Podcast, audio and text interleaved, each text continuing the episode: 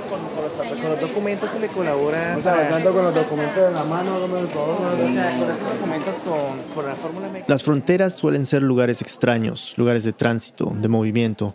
A veces uno siente que todo está de paso. La gente viene y va, pasan mercancía, comida, autos, animales, contrabando, obviamente.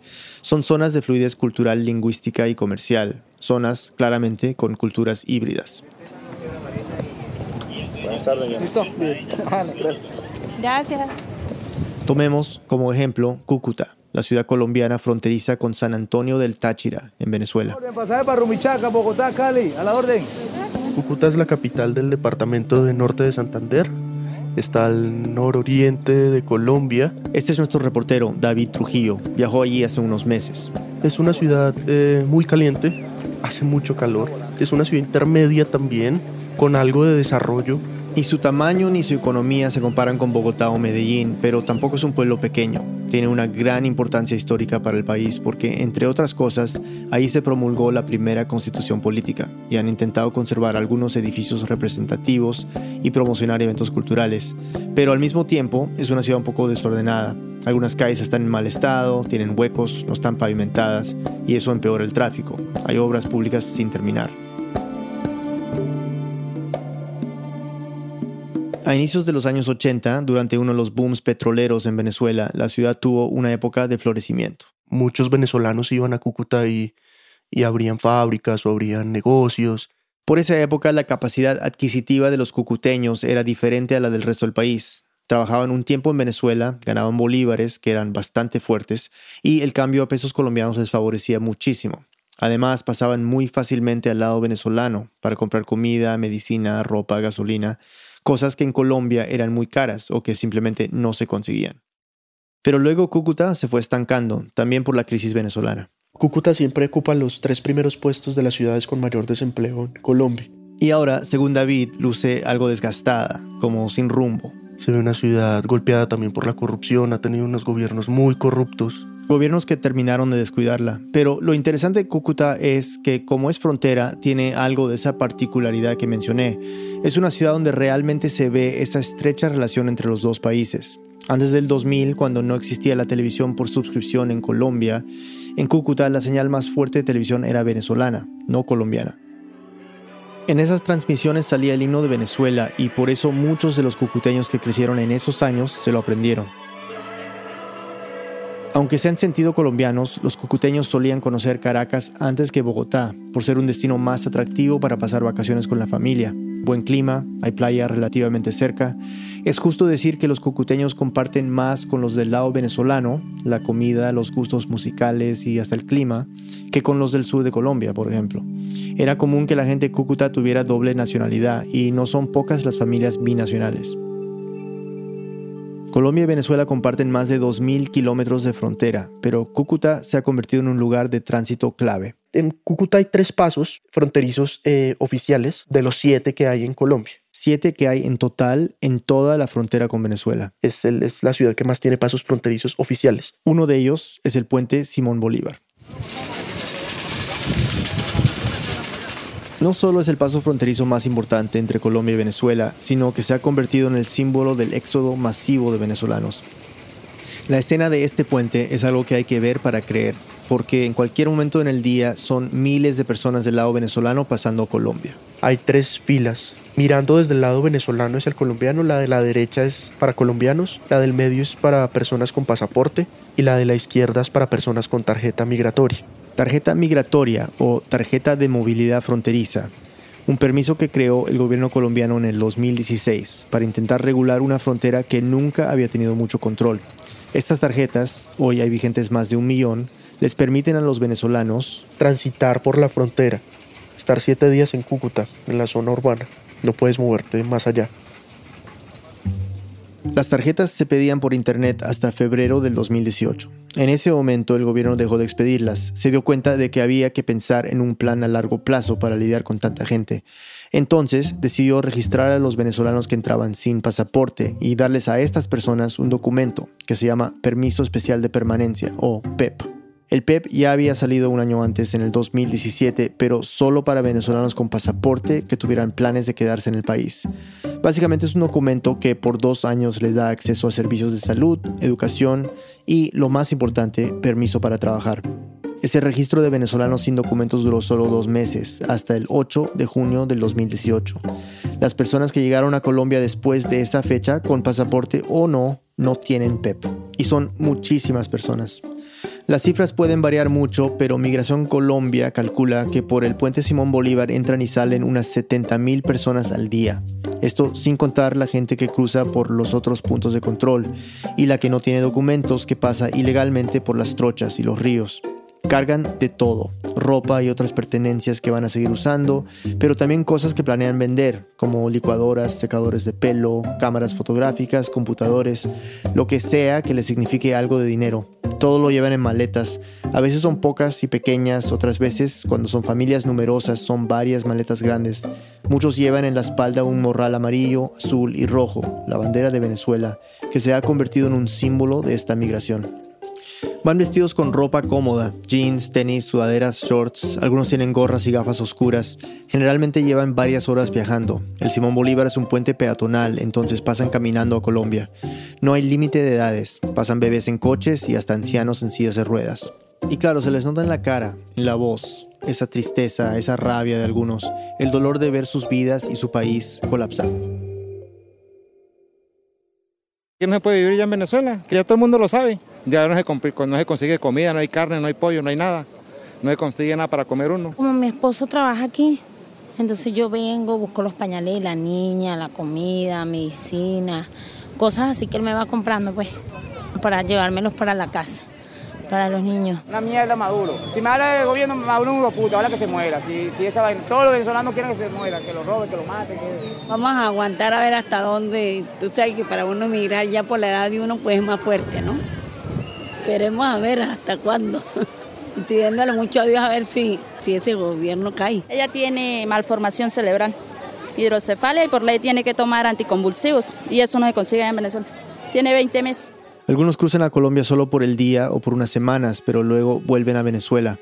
Algunas de estas personas, como la mujer que acabamos de oír, cruzan la frontera para vacunar a sus hijos, recibir atención médica básica o incluso parir. Otras buscan trabajar en lo que puedan, juntar algo de dinero para comprar distintas cosas que ya no se consiguen en su país y regresar. Y muchísimos, como ya sabemos, cruzan sin ninguna intención de volver. La idea es moverse, lejos. Hay unas personas ofreciendo tiquetes de bus a Bogotá o a Ipiales, que es ya la frontera con Ecuador, a Quito, a Lima, a Santiago. Ay, van hasta Argentina. Hasta donde sea, Bolivia, Argentina. Somos mi mamá y mis dos hermanas y yo. Eh, vamos a Medellín en bus. Vamos a ver a ver la familia que está allá a trabajar. Vamos para Ecuador. Pues exactamente no sé cuántas son. creo que son 36 horas. 36. Hasta. Hasta aquí no sé ni idea. No, no. No tengo idea. No, bueno, esperando que mi hermano me transfiera y para poder moverme a fronteras por ahí, a Perú, a ver si me dejan pasar.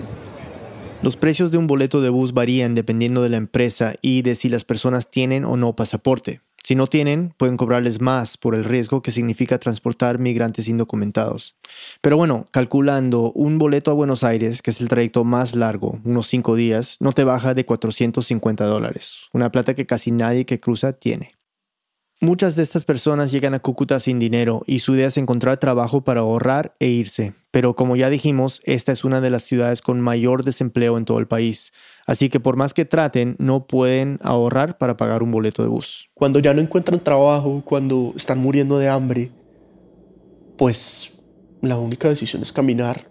Caminar y caminar y caminar muchas veces pensando en atravesar todo Colombia para llegar hasta la frontera con Ecuador, a unos 1.400 kilómetros de Cúcuta. Eso sería más de un día entero de viaje en carro. Imagínense caminando. Es como una decisión muy... Se me hizo muy biológica también, como muy de supervivencia. Es decir, parar significaría rendirse, o sea que caminan. Y eso me choqueó un montón y me, me dio muy duro, porque son personas que no tienen ni idea de qué se van a encontrar al frente ni la ruta que van a seguir, ni a dónde van a llegar.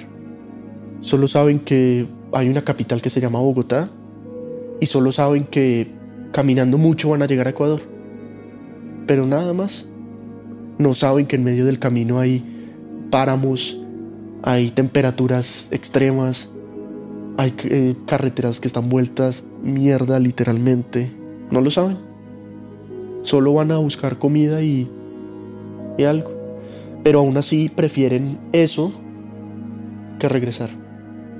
Y eso es muy fuerte. En Cúcuta, David conoció a este hombre colombiano. Mi nombre es Mario Alejandro Otero Velandia, de profesión comunicador social, de vocación defensor de derechos humanos. En 2017, Mario estaba en una oficina que queda al lado de la carretera que va del puente Simón Bolívar a un pueblo que se llama Pamplona. Pamplona queda después de Cúcuta, en la ruta hacia Bogotá. En ese momento entró una mujer a pedir agua. Mario le notó el acento venezolano. ¿A cuánto estamos de Pamplona? Y yo le dije, a una hora, hora y media. Dijo, no, pero caminando. Yo dije, uy, caminando y no sé porque nunca me iba a pie, pero fue una respuesta como, uy, Dios, que yo voy caminando. Yo, ah, desde ahí dije, uy, ¿cómo así? Esa fue la primera muchacha que me dijo que a pie hasta, hasta Pamplona. La carretera de Cúcuta a Pamplona es pura subida por la montaña. La mujer de la que habla Mario seguramente se iba a demorar casi 20 horas en ese trayecto. La situación lo impactó muchísimo y desde entonces los caminantes solo han aumentado. Decidió empezar a ayudarlos. Mario vive cerca de la frontera y... Cuando va a su casa los recoge en la carretera y los acerca hasta el peaje. No los puede pasar más del peaje porque ahí está la policía y si lo ven que está llevando venezolanos, pues lo joden. David lo acompañó una tarde llevando personas que encontraban por la carretera. La ida en carro hasta el peaje que menciona David les ahorra unas dos o tres horas de camino. En una de esas se encontraron con este hombre. Nos acercamos allá hasta el peaje. ¿Sí? ¿Me deja por allá? Sí. Pere, suba la maleta ahí. Hola, mucho gusto. Hola, mucho gusto, David. Tal vez no se oye muy bien, pero se presentó como Alberto. Yo vengo de Venezuela, de Caracas. Alberto es un tipo que no supera los 30 años. Estaba empezando su viaje caminando. Tenía una maleta, dos maletas, una de mano y una de ruedas. Tenía unas gafas oscuras muy grandes. Se le notaba el desgaste físico de hambre. Estoy aquí hace cuatro meses, pero en vista de que aquí en Cúcuta es muy peligroso, hay muchas drogas, muchas personas en situación de calle. Y yo no me quiero quedar acá, sino que quiero seguir un poquito más adelante a ver si me va mejor. Alberto no había podido encontrar trabajo. En ese momento tenía algo de comida para el viaje, pero nada de plata. Era poco después del mediodía y el calor era insoportable. ¿Cuál es la meta de hoy? ¿Llegar hasta dónde? Eh, hoy mi meta es llegar hasta donde más pueda. En realidad hasta donde más pueda, no pienso parar. Eh, la única manera es que pare es que llueva. Y le pregunté pues, cuál era su plan. Voy a Ecuador en este momento. Mi meta es llegar a- hasta México y cruzar la frontera de, de Estados Unidos, hasta Miami. Que me está esperando mi mejor amigo Yera y que lo amo muchísimo. Y por él es que estoy inspirado y, y no, bueno, no tengo vuelta atrás. Me quedé callado, no fui capaz de decirle ni siquiera que iban dirección opuesta a la frontera con Estados Unidos. Y no fui capaz de decirle porque sentía que así le dijera no iba a cambiar mucho. No sé. Lo dejaron a unos metros del peaje y se despidieron. Muchísimas gracias, hasta luego. Cuídense. Buena suerte. Amén. Igual. Habrá otros como Alberto, caminantes sin mapa, caminantes por inercia, personas que se mueven porque simplemente es lo único que les queda por hacer. Pero esta es una frontera, una de las tantas que hay en América Latina. En cada una de ellas hoy en día hay venezolanos negociando con su nueva realidad como itinerantes. Lo que está sucediendo con los migrantes venezolanos es una crisis, eso lo sabemos. Una crisis que afecta a toda la región, esto también ya lo sabemos. Y con todo lo complicado que es la frontera colombiana en general y Cúcuta en particular, por lo menos aquí hay movimiento. Muchísima gente viene con sus cosas, respira profundo y se marcha. Pero, ¿qué pasa si no hay salida? Si cruzas de Venezuela y te quedas estancado, si no puedes retroceder pero tampoco avanzar. Después de la pausa nos vamos de Cúcuta y de Colombia a otro paso fronterizo, esta vez al sur de Venezuela, a la frontera con Brasil. Ya volvemos. El siguiente mensaje viene de Squarespace, patrocinador de NPR. Squarespace es una plataforma que te brinda todas las herramientas para que puedas manejar tu negocio y tenga presencia en línea. Crea el sitio web de tu compañía usando layouts modificables y otras funciones de e-commerce y edición móvil. Además, Squarespace te permite optimizar tu página para los motores de búsqueda. Ingresa a squarespace.com/npr para obtener una prueba gratuita y cuando estés listo para lanzar tu página, usa el código NPR para ahorrarte 10% en la compra de tu primer sitio web o dominio. Les queremos recomendar otro podcast que les podría gustar, el de TED en español. En cada episodio se escucha una charla sobre las grandes preguntas e ideas provocadoras de nuestros tiempos, como ¿cuál es la relación entre el amor y las matemáticas? ¿Podemos aplicar las reglas del ajedrez a la vida? ¿O pueden los emprendedores mejorar la educación y la salud de todos? El podcast nos lleva de viaje por el mundo para conocer a los principales líderes y creadores de habla hispana, con el curador de TED en español, Jerry Garbulski, como guía. Exploren el universo de ideas en nuestro idioma junto a TED en español. Pueden encontrar todos los episodios en Apple Podcasts, Spotify o donde escuchen sus podcasts. LifeKit es como ese amigo que siempre te da los mejores consejos sin importar el tema. Cómo invertir tu dinero, cómo mejorar tu rutina de ejercicio y mucho más. LifeKit, herramientas para poner tu vida en orden. Búscalo en Apple Podcasts o en npr.org slash lifekit. Estamos de vuelta en Reambulante. Soy Daniel Alarcón. En junio del 2018, nuestra productora Jenny Barfield viajó al estado de Roraima, en la frontera de Brasil con Venezuela. Quería entender un poco más sobre las condiciones de los migrantes allí, para ver si la crisis era tan grave como en Cúcuta. Su primera parada fue Pacaraima, el pueblo más cercano a la línea que divide los dos países. Aquí Jenny. Pacaraima es un pueblito rural como muchos otros en Brasil caliente, húmedo, en donde hay pocas calles asfaltadas y está todo cubierto de barro. No hay lujos. Las calles están llenas de restaurantes humildes, con pocas sillas, y tiendas de ropa y víveres básicos. También hay muchísimas iglesias evangélicas. A veces encuentras dos en tan solo un par de cuadras. Lo que lo hace único es que es un lugar bastante remoto. O sea, muy, muy remoto. Si te imaginas el mapa de Brasil y buscas el punto más lejano de las grandes ciudades, sea Río o São Paulo, apuntarías a Pacaraima. Está más cerca de la capital de Guyana o Surinam que cualquier otra ciudad medianamente grande de Brasil. Y dadas las condiciones de la selva, el calor, la densidad, salir de ahí requiere un viaje en avión, que ni siquiera sale de Pacaraima, sino de Boa Vista, que queda tres horas en carro. Para llegar a Belén, donde desemboca el río Amazonas, serían casi tres días manejando sin parar. Como en Cúcuta, todavía hay un vaivén constante de venezolanos entrando y saliendo de Pacaraima para comprar medicamentos y comida. En realidad, los venezolanos que entran y salen son casi los únicos que entran al pueblo. Aquí la frontera es abierta, Simplemente avanzas por una carretera de dos carriles y listo. Estás en Brasil o en Venezuela. No hay ni una línea en el piso. La única señal de que cruzaste de un país a otro es un poste con la bandera venezolana y la brasileña, una a cada lado. El resto es selva.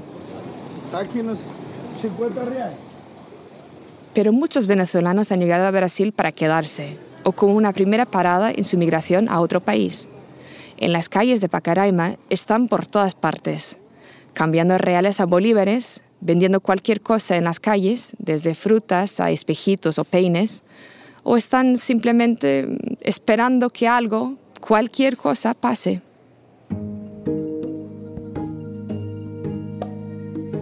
Durante mi primer día me encontré con un campamento improvisado donde vivían varias familias. Estaba en la calle principal de la ciudad, frente a un comercio abandonado. Había una decena de carpas, ordenadas en dos filas. Las mujeres preparaban café en un fuego hecho con leña en plena acera. Acababa de llover y los hombres estaban secando los plásticos que ponen encima de las carpas para protegerlas. Había niños corriendo por todos lados. Viste que todos parecemos hormigas cada vez que llueve. Sí. Antes corríamos para el techito, pero ahora todo el mundo por su carpa como hormiguita. Chiqui, chiqui, chiqui, chiqui. Ella es Yaretsi Correa. Era una de las mujeres en el campamento. estaba sentada en la acera, lavando ropa en una cubeta de plástico. Tengo 37 años, vengo del Tigre, estado Suárez y soy profesora en educación integral. Para ese entonces, Yaretsi llevaba dos meses viviendo en el campamento con su familia. Bueno, mi carpa es de cuatro personas, dormimos cuatro, mis dos hijas, eh, mi esposo y yo. Y en la otra de mi primo duerme mi primo, su esposa, su hijo y uno de mis hijos. Pues yo tengo tres niños, eh, uno de 13, una de 12 y la más chiquita que va para dos añitos, 20 meses tiene. Esa misma carpa la compraron en Venezuela para irse de vacaciones. Era para ir a la playa como costumbre, como hacíamos buen venezolano para este, ¿cómo es? Vacacionar para una Semana Santa, carnaval, pasar dos, tres días en la playa. Pero en vista de la situación, más nunca lo usamos y después eh, que no quedó de otra sino traerla como casa para acá, para Pacaraima. Y estamos aquí, bueno, viviendo las de Caín, pero por lo menos comemos, desayuno, almuerzo y cena, estamos un poquito más tranquilos, pues. Me dijo que sus días comienzan temprano. Nos paramos a las 5, 5 y media de la mañana, vamos al café donde el padre, la iglesia católica, nos da un pancito con una tacita de café con leche, gracias a Dios. Eh, después llegamos aquí, eh, si es de sacar la ropa la sacamos, hacemos desayuno, el almuerzo, eh, la cena, hablamos, relamos, si vamos a hacer alguna diligencia, vamos a la iglesia católica, un curso de portugués. La familia de Yaretsi y las otras del campamento almorzaban y cenaban gracias a la caridad de los vecinos, que a veces les llevaban arroz y azúcar, y gracias también a pequeños trabajos que podían hacer. Ya ahí las chicas de la ONU, si algunas veces vienen, nos traen una ropita para lavar y con eso gracias a Dios nos hemos mantenido. Compramos un poquito de comida, compramos para el día, pues. No es que vamos a comprar, ay, esto con esto hacemos un mercado para 15 días, no. Día a día conseguimos la comida. Las chicas de la ONU de las que habla Yaretsi son funcionarias de la Agencia de la ONU para los Refugiados, el ACNUR. Está dando ayuda humanitaria en la frontera. Este grupo ha apoyado al gobierno brasileño, atendiendo solicitudes de asilo y montando y administrando refugios, con todo lo que eso implica, desde repartir comida hasta montar las carpas donde duermen los venezolanos. Cuando visité la zona había 10 refugios del ACNUR, pero solo uno estaba en Pacaraima y era específicamente para indígenas de la etnia Warao, estaban migrando desde Venezuela por los mismos motivos que los demás venezolanos. No hay comida, no hay medicamentos, están igual de desesperados. Los otros nueve refugios que sí recibían a venezolanos como Yaretsi estaban en Boavista, la capital de Joraima, a más de 200 kilómetros de Pacaraima. Hoy, ocho meses después, hay apenas 13 refugios, dos en Pacaraima y 11 en Boavista. Esto, a pesar de que se estima que unas 300 personas cruzan la frontera a diario con la idea de quedarse. Para que se hagan una idea de la crisis que hay, con la cantidad de personas que está cruzando la frontera, habría que abrir un refugio nuevo prácticamente todos los días para abrigar a todos. Yaretsi no había podido hospedarse en uno de esos refugios porque no tenía dinero para ir a Boavista. El pasaje de bus desde Pacaraima cuesta unos 8 dólares por persona, mucho más de lo que ganaba lavando ropa. Pero además, así hubiera tenido la plata, los del ACNUR le habían confirmado que todos los refugios de Boavista estaban llenos. Y conseguir un trabajo mejor pagado que lavando ropa es difícil sin la cartera de trabajo. Ese es el documento que todos los trabajadores, nacionales o extranjeros, necesitan para poder trabajar legalmente en Brasil. El problema es que para pedir ese documento hay que ir a Boavista. Es la única forma. Y pues para los venezolanos que están llegando con pocos dólares o con nada, es imposible hacer el viaje. O bueno, quedaba otra opción, una difícil, riesgosa Caminar con los niños hasta Boavista. Son mínimo cinco días bajo el calor agobiante de Amazonas. Y aunque lo lograran, no había garantía de que hubiera cupo en uno de los refugios. La razón por la cual Yaretsi emigró la han oído antes, muy seguramente. Es la misma historia de cientos de miles de otros venezolanos el dinero simplemente dejó de ser suficiente para comer. Su salario como profesora... No me alcanzaba sino solo para el pasaje de ida y de venida. Me quedaban era 15 bolívares, que no me servían ni siquiera para comprarme un huevo. Y, y, eso, mi esposo trabajaba también en una empresa de vigilancia.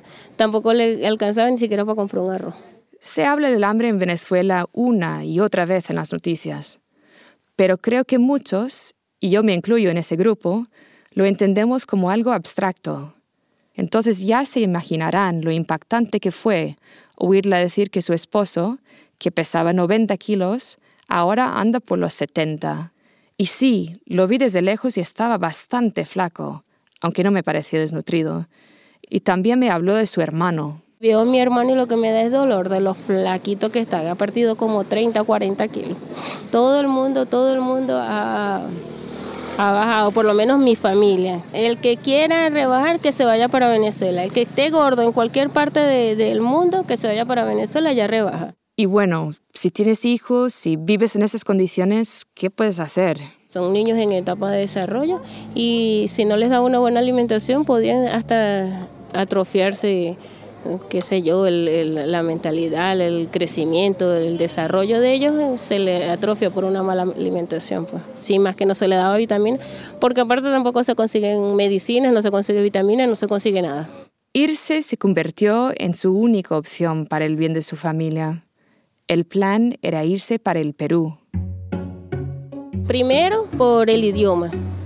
Segundo, eh, me han dicho que por mi profesión eh, laboro mejor allá que aquí. Yaretsi estudió para ser profesora de español, ciencias y matemáticas. Entonces, Perú sonaba bien. Pero ir a Perú es caro, unos 250 dólares por persona. Y son cinco días de viaje resultaba pesadísimo para sus hijos pequeños. Entonces... Lo más cerca fue Brasil, del Tigre donde nosotros vivimos, es lo más cerca que tenemos aquí. Aún así fue un viaje de 20 horas en bus. Además, irse a Pacaraima también tenía sus ventajas comparado con otros lugares de Latinoamérica, porque Brasil ha mantenido una política bastante solidaria con los migrantes venezolanos desde que comenzó la crisis. Este es Michel Temer, el expresidente de Brasil. Muitas providências foram tomadas no sentido humanitário, né? no sentido de acolher aqueles que eh, não têm condições de vida na Venezuela. Dice que muchas medidas humanitarias fueron tomadas para acoger a aquellos que no tienen condiciones de vida en Venezuela. Aqui tem representantes da Organização das Nações Unidas mostrando ao mundo esse sentido humanitário que o Brasil traz consigo. Aquí hay representantes de la ONU, dice Temer, mostrando al mundo esa preocupación humanitaria que tiene Brasil. Desde el 2017, los venezolanos tienen dos opciones para regularizarse en Brasil. La primera es por medio del estatus de refugiado. Esto tiene una ventaja. No necesitas papeles ni una cédula de identidad para poder estar en el país legalmente y para poder trabajar. La desventaja, claro, es que no puedes regresar a tu país de origen.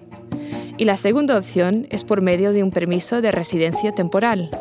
Cuando fui a Pacaraima, en junio de 2018, para conseguir el permiso se necesitaba el pasaporte o una identificación y el acta de nacimiento o de casamiento. Pero tan solo unos meses después, en agosto, el gobierno de Brasil cambió las reglas para que los venezolanos soliciten el permiso de residencia temporal sin necesidad de ningún documento. El cambio respondió a que la situación en Venezuela se agravó. Hasta noviembre, más de 96.000 venezolanos solicitaron regularizar su estatus migratorio en Joraima, ya sea con el estatus de refugiado o residencia. Los pueden solicitar en el centro de acogida, que queda en Pacaraima, a dos minutos caminando de la frontera. Con cualquiera de los dos, los venezolanos pueden conseguir trabajo si tienen la cartera de trabajo. Y lo bueno es que, aunque estés en medio del proceso de obtener alguno de los estatus, puedes trabajar legalmente, con la cartera. El plan de Yaretsi era llegar a Brasil y pedir el permiso temporal. Yo tengo que salir por lo menos a ver a mi mamá, que es la que tengo allá en Venezuela, mis hermanos, mi, mis tías, mi familia, o sea, todos me hacen falta. Y con el permiso de residencia temporal tienes esta ventaja. Puedes entrar y salir del país como cualquier ciudadano o turista, sin importar que vengas de Venezuela. Pero había un problema grave. Porque mi hija, la de dos años, no tiene pasaporte ni tiene cédula y me exigían un documento con foto. Pues. Le exigían la identificación para sacar su permiso temporal. Y conseguir un pasaporte en Venezuela en estos días es una de las cosas más difíciles y caras que puede haber. Te sale el mínimo 120 dólares y te toca esperar por lo menos un año. Hay gente que dice haber pagado hasta 500 o 1000 dólares a funcionarios para que el documento se tramite más rápido. Entonces, eh, no la podía dejar por fuera. Mi hija, hasta donde yo vaya, me la tengo que llevar, ¿no? Entonces, escogí refugio fue por eso. El refugio significó dejar atrás a su mamá, sus hermanos, toda la vida que había construido en Venezuela con esfuerzo y trabajo. Mi vida en Venezuela era cómoda, tenía mi cocina, aquí tengo fogón, tenía mi baño, ahora tengo que decir, no pagar un real o buscar dónde bañarme o pedirle favor a un vecino, gracias a Dios que también es venezolano. Dormir en cartón, en la carpa con cartón, tenía mi cama. Pero es que además, cuando llegó a Pacaraima, nunca se imaginó que iba a terminar en una situación como en la que está, viviendo la caridad de los demás, yendo al baño en la iglesia o en un balde o en la selva. Como indigente, porque así es que estamos prácticamente como indigentes. Nosotros este, buscamos que si el palito, que si recogemos la, la, lata, que si recogemos esto, que si recogemos cualquier cosa para poder sobrevivir, pues.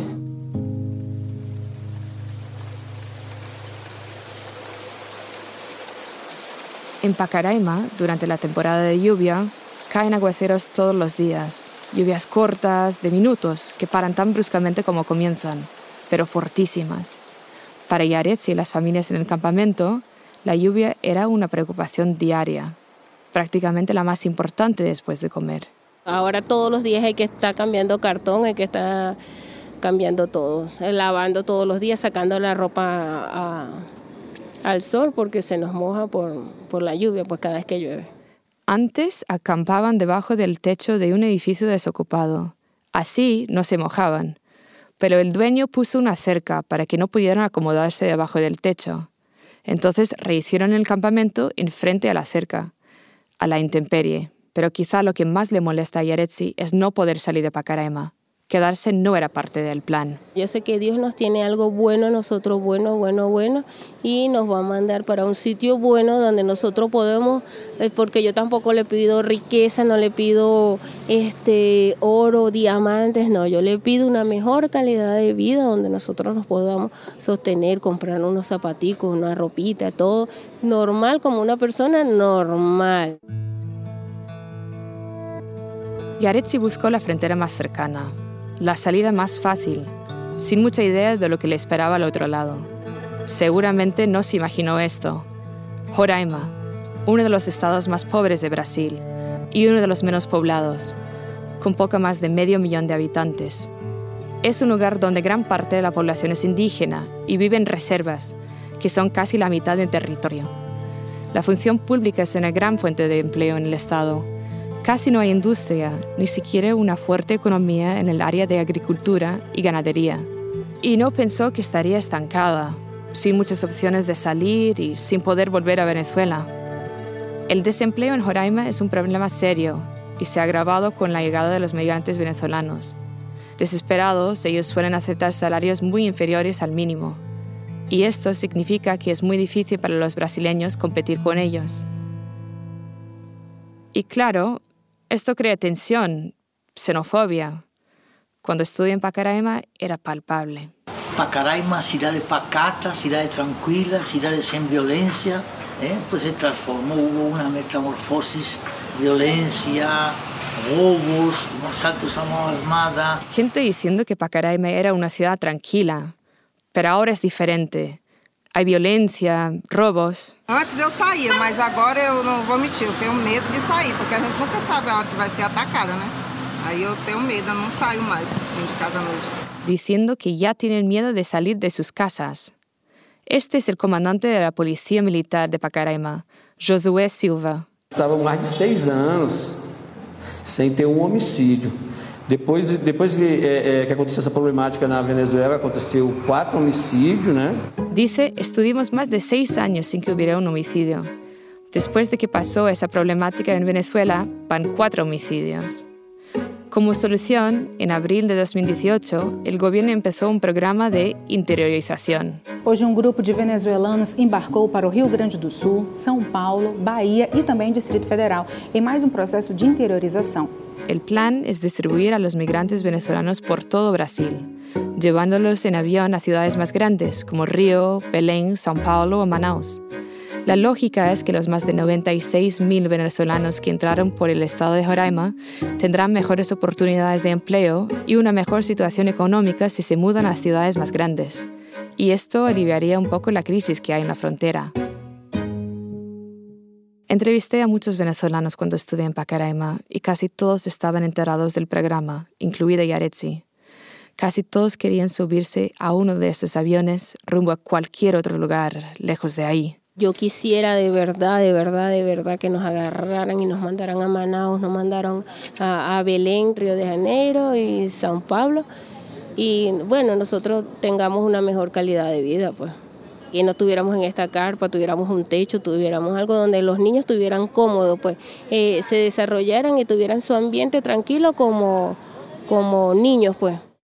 Cuando estuve en Pacaraima, en junio de 2018, el gobierno había hecho solo tres o cuatro vuelos. Eran aviones que venían de diferentes ciudades de Brasil a dejar materiales a los refugios en el estado de Roraima. La idea era aprovechar estos vuelos, que tenían que hacerse de todas formas, para ir sacando a la gente de ahí. Desde entonces la interiorización se ha acelerado. Ya van decenas de vuelos y más de 4.000 personas han logrado dejar la frontera. Pero 4.000 son pocas en realidad. Hay miles más que siguen esperando. Me fui de Pacaraima preocupada, con pesar por todo lo que vi. La desesperación de los venezolanos ahí, atrapados por la selva y por la falta de transporte asequible, la xenofobia que amenazaba con volverse violenta, en fin. Quería saber si en la capital Boavista la situación era parecida. Específicamente quería ver los refugios. Los pocos que logran salir de Pacaraima llegan a lugares como estos. En portugués les dicen abrigos. Las Fuerzas Armadas brasileñas están manejando la operación de estos refugios, junto con el ACNUR. Los soldados del ejército brasileño se encargan de la seguridad y la gente del ACNUR de la administración. Dar comida, carpas para que duerman. También ayudan a los migrantes a que accedan a medicinas y atención médica.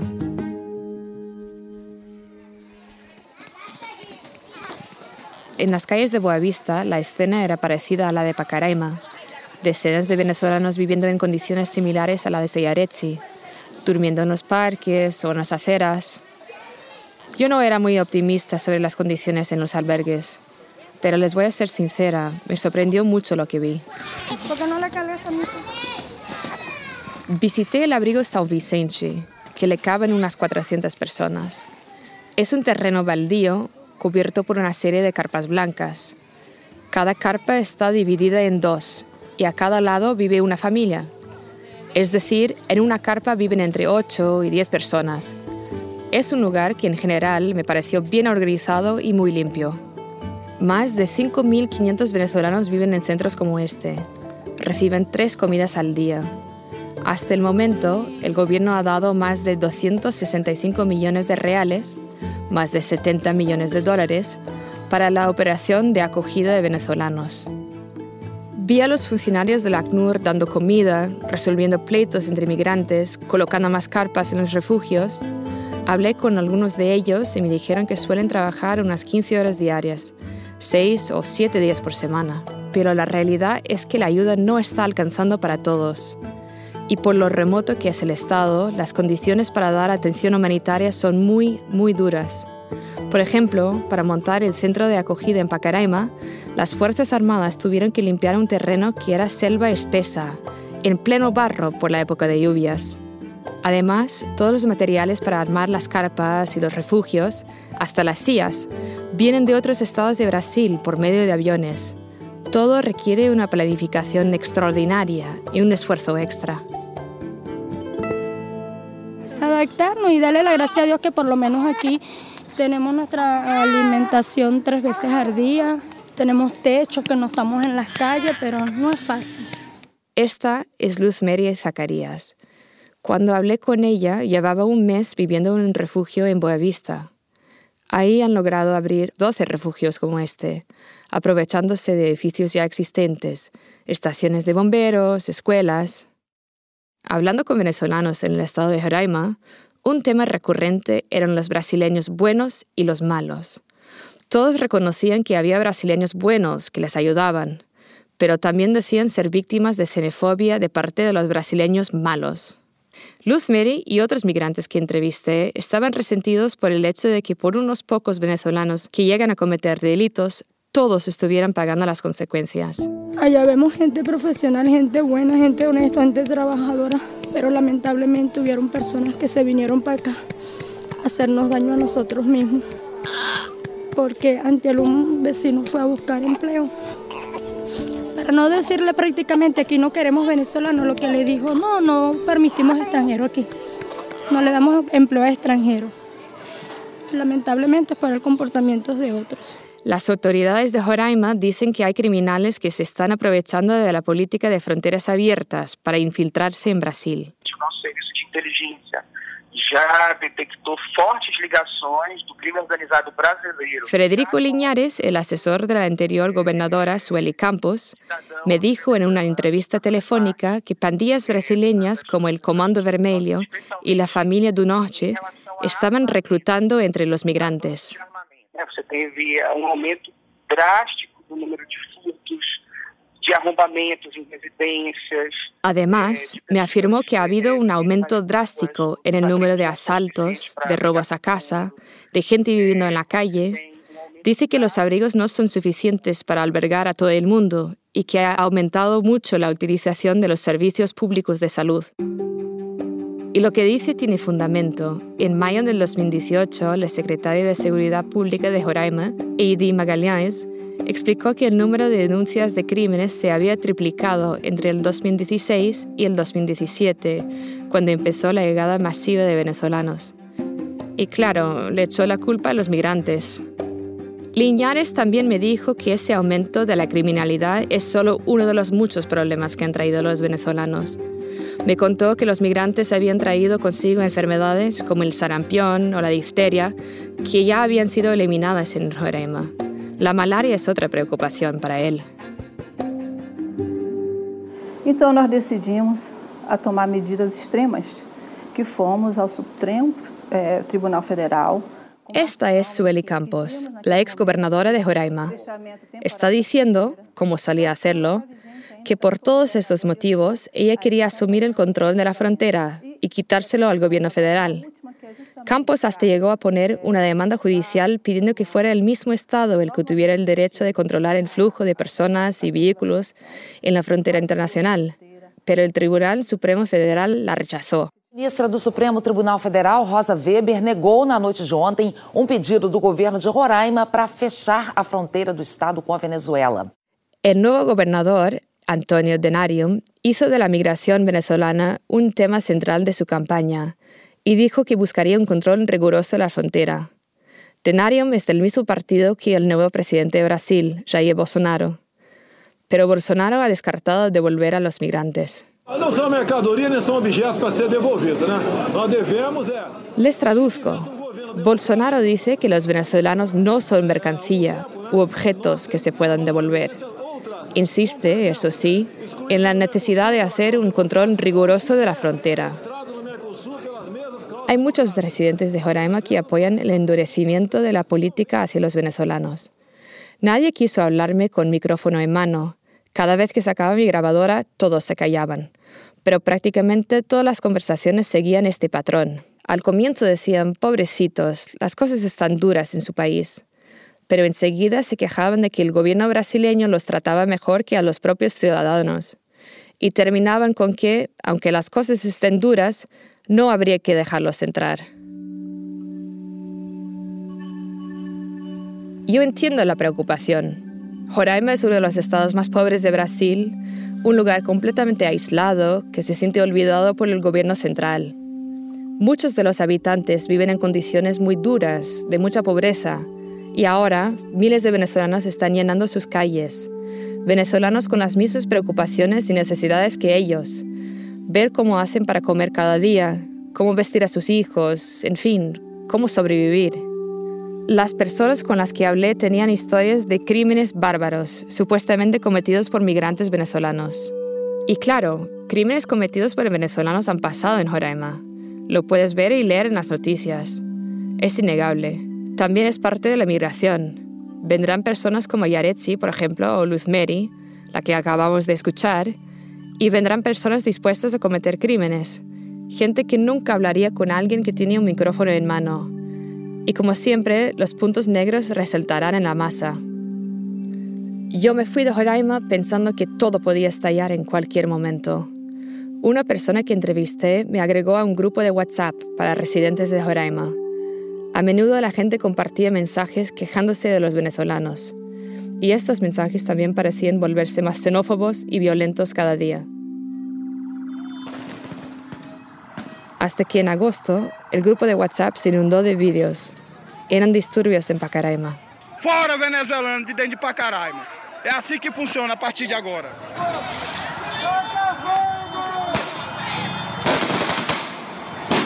Cientos de residentes llenaban las calles.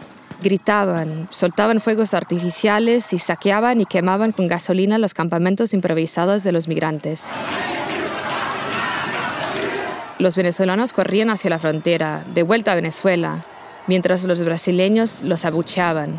A fronteira do Brasil com a Venezuela está fechada em Pacaraima, no estado de Roraima. Um possível conflito entre brasileiros e venezuelanos motivou o fechamento e Y finalmente, el gobierno de Roraima cerró la frontera durante algunas horas. Miré los vídeos una y otra vez, revisando con cuidado las imágenes borrosas grabadas en teléfonos celulares, buscando a Yaretsi o uno de los demás venezolanos que había entrevistado.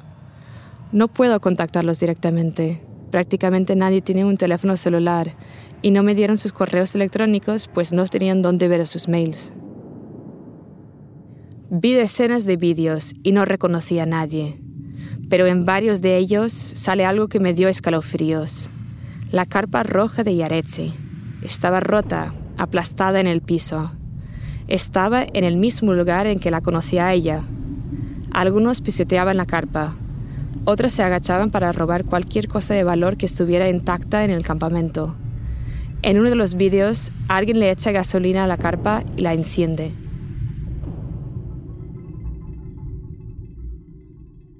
No sé lo que les pasó a Yaretsi y a su familia, y probablemente nunca lo sabré.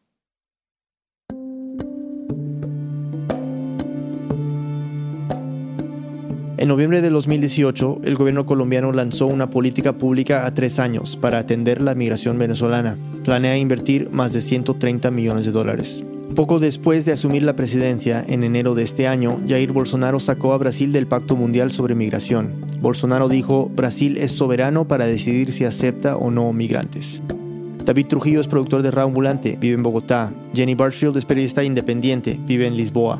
Este episodio fue editado por Camila Segura, Luis Fernando Vargas y por mí. La música y el diseño sonido son de Andrés Aspiri y Remy Lozano.